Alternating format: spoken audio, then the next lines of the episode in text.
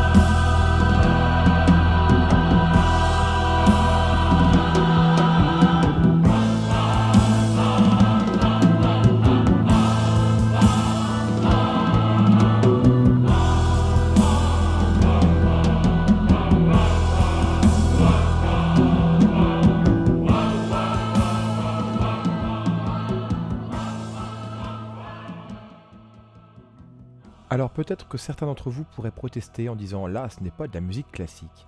Eh bien écoutez, moi je trouve que Pink Floyd s'écoute vraiment comme du classique, surtout dans le cadre de cette musique Atom Earth Mother. Alors déjà, évidemment, on est bien au-delà du rock and roll pur et simple. Nous sommes vraiment dans la rencontre entre des compositeurs et des interprètes. En plus des célèbres membres des Pink Floyd, David Gilmour, Roger Waters, Richard Wright, etc., nous avons également ici la participation d'un compositeur et orchestrateur, Ron Jeesin, et vous entendez également les voix magiques du John Aldis Choir, qui est un chœur essentiel de la musique contemporaine américaine. contemporaine en tout cas de cette époque-là. Évidemment, nous sommes à la toute fin des années 60 année psychédélique par excellence. Et je trouve que pour commencer cette émission sur la musique certes classique mais quand même psychédélique, eh bien la meilleure passerelle c'est évidemment Atom Earth Mother des Pink Floyd, qui réunit ici à la fois le rock, la soul, mais aussi la musique électro la plus expérimentale, et enfin une magistrale musique pour chœur et orchestre.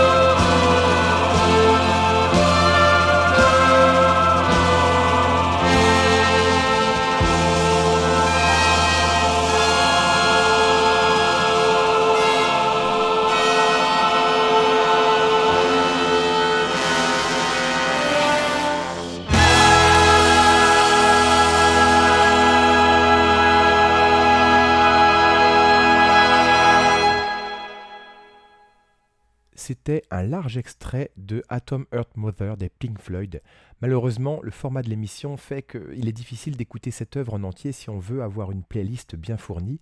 En effet, elle est conçue pour faire la face de disque tout entière.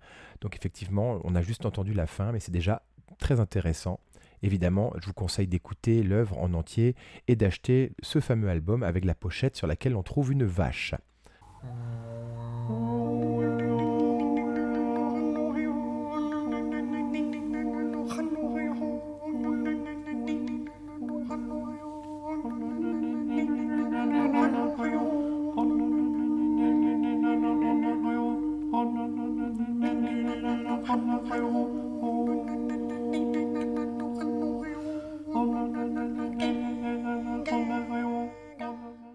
Aujourd'hui, nous nous intéressons donc à la musique psychédélique, classique mais psychédélique. Eh bien, restons dans un premier temps dans les 60s, cette fameuse décennie psychédélique. Alors non, pas les Beatles, j'aurais pu aussi euh, effectivement vous faire écouter Strawberry Fields Forever par exemple, euh, ou d'autres chansons de Sgt Pepper, mais allons voir du côté de la musique la plus avant-gardiste, celle de Karl-Heinz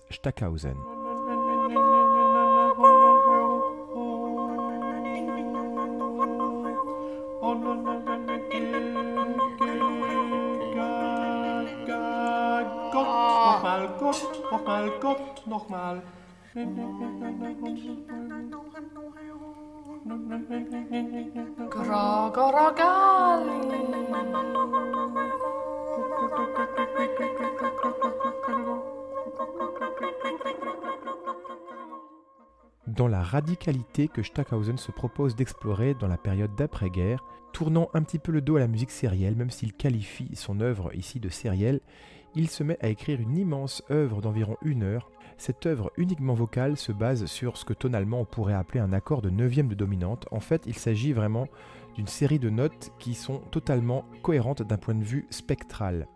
Donc c'est pas tout à fait les mêmes notes que sur le piano.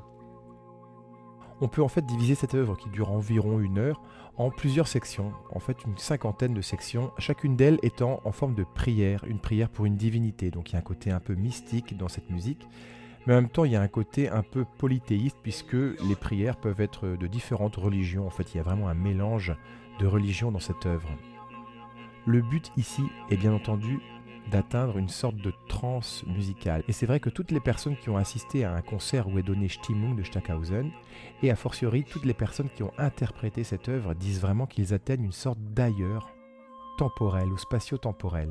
Donc je vous propose de continuer à écouter un petit extrait de Stimmung de Stackhausen, œuvre composée en 1968.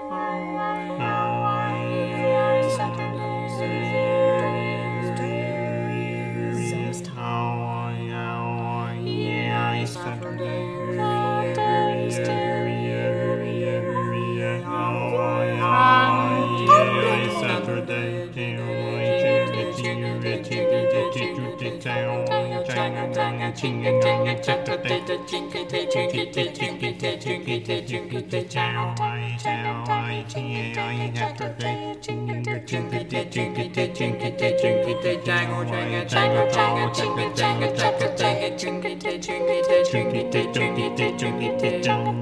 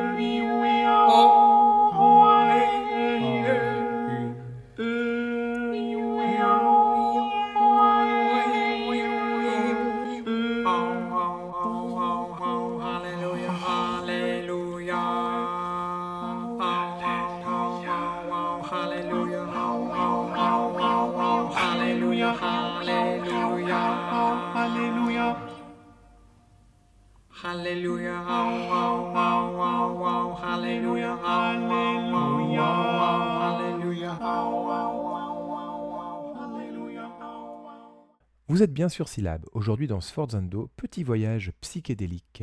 Vous entendiez à l'instant un extrait de Stimmung de Karl-Heinz Stackhausen, une œuvre composée en 1968.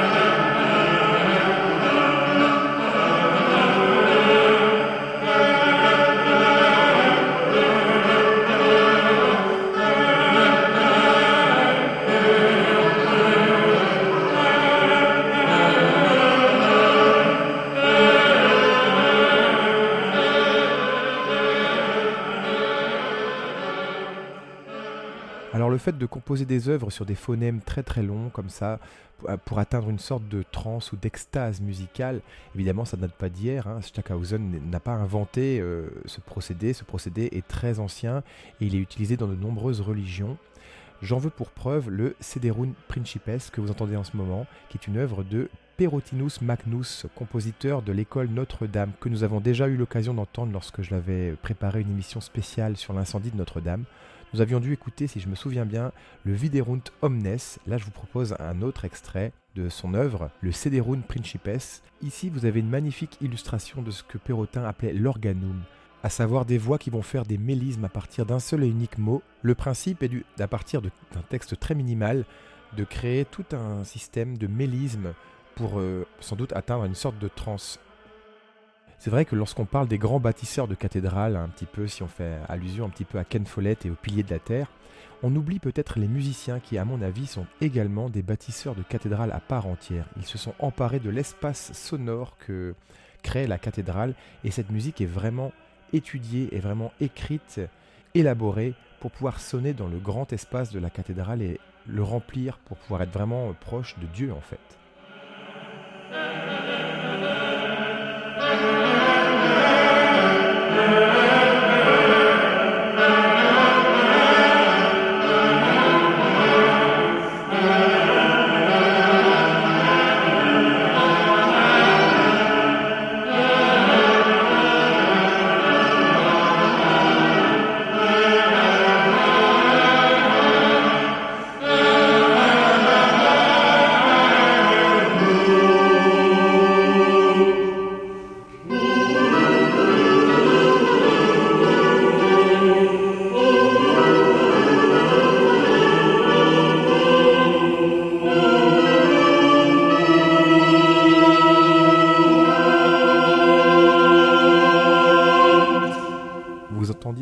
Cederun Principes, un organum de Perotinus Magnus daté de 1200. Vous êtes toujours sur Syllab et j'imagine que vous êtes déjà sur le point d'entrer dans une sorte de transe musicale. C'est très bien, car c'est le but de notre émission aujourd'hui. après avoir fait un petit voyage donc au XIIIe siècle, à l'aube du XIIIe siècle, avec euh, Perotinus Magnus, alias Perrotin, je propose de revenir un petit peu au XXe siècle que nous avons exploré en début d'émission, car il est difficile de parler de musique de trance sans parler d'un compositeur que j'apprécie beaucoup, ceux qui connaissent l'émission le savent déjà, Giacinto Chelsea. Et je vous propose l'une de ses plus grandes œuvres, l'une des plus réussies. C'est une œuvre pour orgue avec un double orchestre, donc c'est un effectif euh, conséquent. Et l'idée, c'est vraiment de partir d'un accord tonal qui sonne un petit peu comme dans le Stimmung de Stackhausen. On a une, une oreille euh, qui semble un petit peu habituée quand même à entendre ce type d'harmonie, mais il y a une façon très particulière d'utiliser cette harmonie dans le temps, avec notamment l'utilisation de la microtonalité, avec des notes tenues également. La microtonalité, c'est-à-dire que l'on va osciller légèrement sur la note de base pour aller un peu plus haut, un peu plus bas, et ça crée des rencontres, parce que d'autres instruments font la même chose, mais pas à la même vitesse, et donc ça crée une sorte de phénomène acoustique que Chelsea a admirablement bien orchestré dans son œuvre Hymnos, que je vous propose d'entendre maintenant.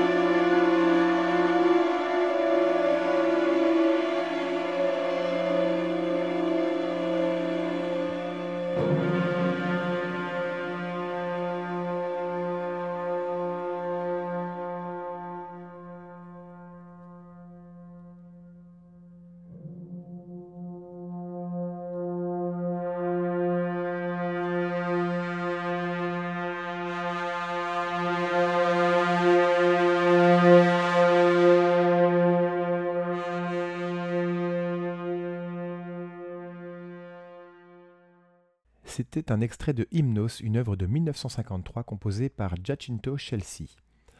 Alors on a commencé avec les années 60, hein. on a eu Atom Earth Mother des Pink Floyd, on a eu Stimmung de Stackhausen, on a fait un petit saut dans le Moyen Âge avec Perrotin, et puis on est revenu dans les années 60, les années psychédéliques par excellence avec Chelsea. Eh bien faisons un saut un petit peu plus proche de nous, bien que le compositeur qui a écrit cette œuvre ait lui aussi commencé à sévir dans les années 60. Je vous propose d'écouter Nagoya Marimba de Steve Reich. Steve Reich qui d'ailleurs s'est beaucoup inspiré de Perrotin mais également de la musique africaine, pour écrire des musiques qui effectivement peuvent effectivement faire penser à une sorte de trance un peu tribale.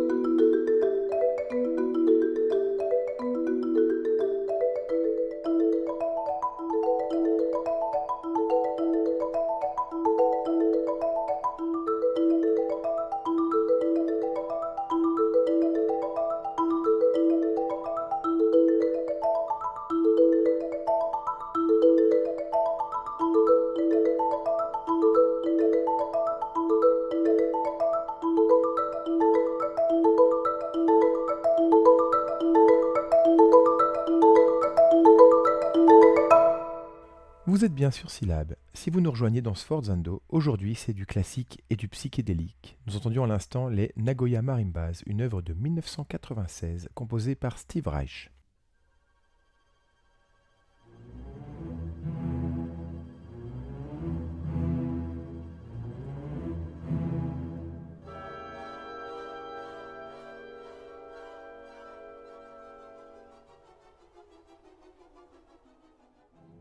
J'ai lu dans un article qu'il y avait une symphonie qui était considérée comme étant la première symphonie psychédélique de l'histoire. Alors là, on va remonter un peu plus loin.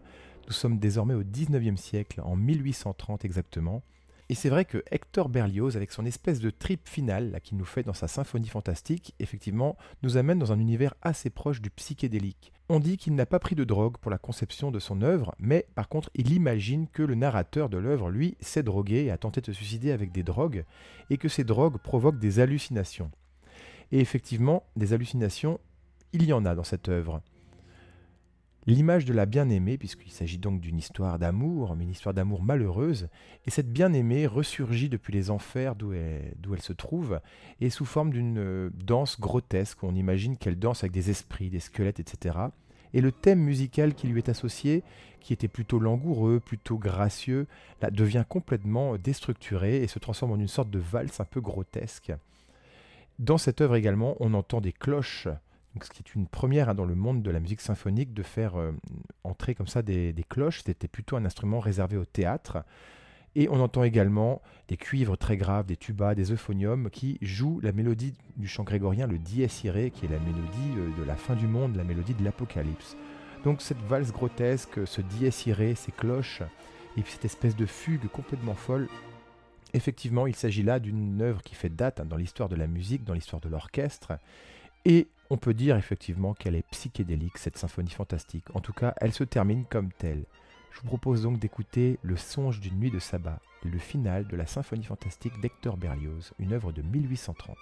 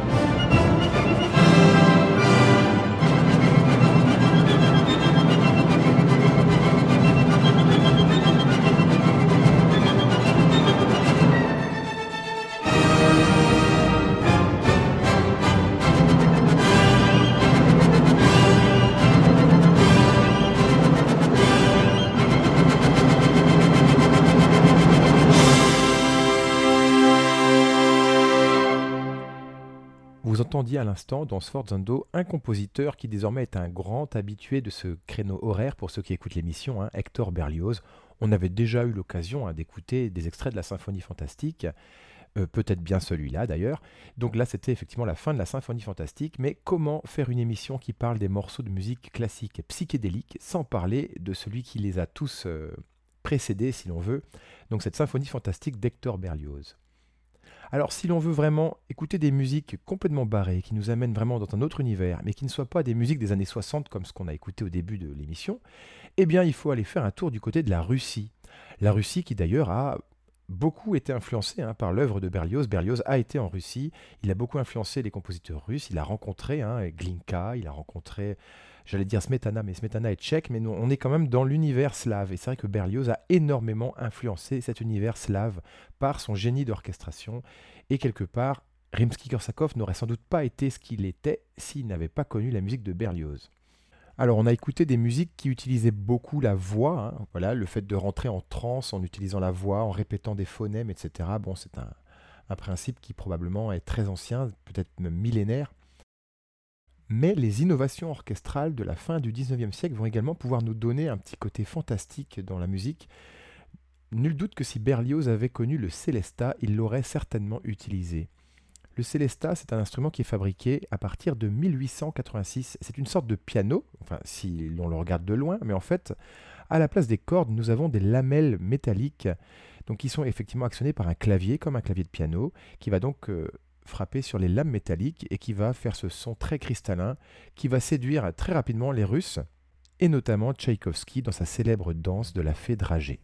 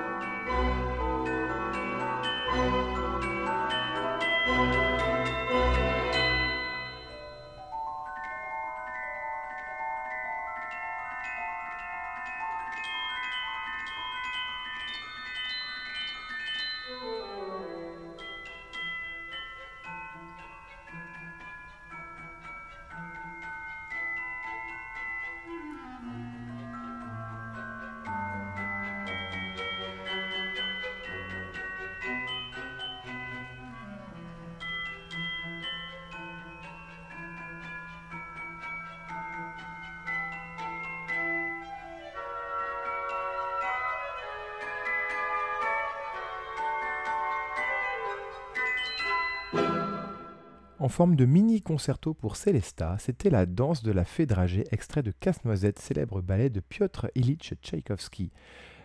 C'est une, des toutes premières œuvres composées pour le Célesta, puisque cet instrument venait tout juste d'être inventé, et il a séduit Tchaïkovski, qu'il d'ailleurs le réutilisera à plusieurs reprises hein, dans ses ballets.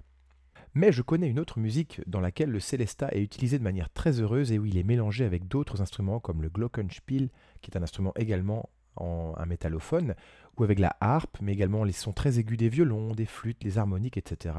Donc cette musique est censée nous emmener loin, très loin, puisqu'elle est censée illustrer la plus lointaine des planètes connues à l'époque où elle fut composée. Je parle de Neptune, et je parle, peut-être vous l'aurez compris, de Gustav Holst, un autre compositeur ici qu'on affectionne beaucoup hein, dans Sforzando. Donc dans sa suite Les planètes, la toute fin de sa suite Les planètes, donc il illustre Neptune, intitulé Neptune le magicien. Et puis il y a une petite surprise vocale à la fin en plus qui rend la chose encore plus psychédélique, je trouve. Vraiment là qu'on a un des morceaux les plus psychédéliques du début du XXe siècle. C'est parti.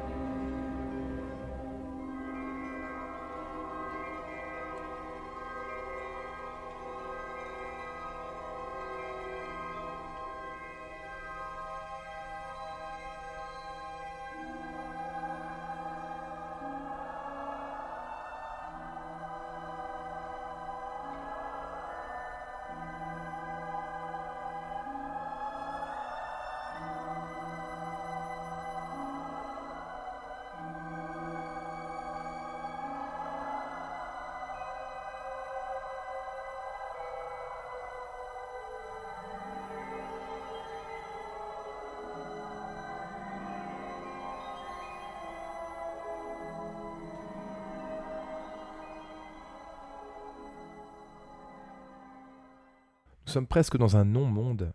C'était Neptune le magicien de Gustav Holst, la toute fin de sa suite Les planètes, suite symphonique,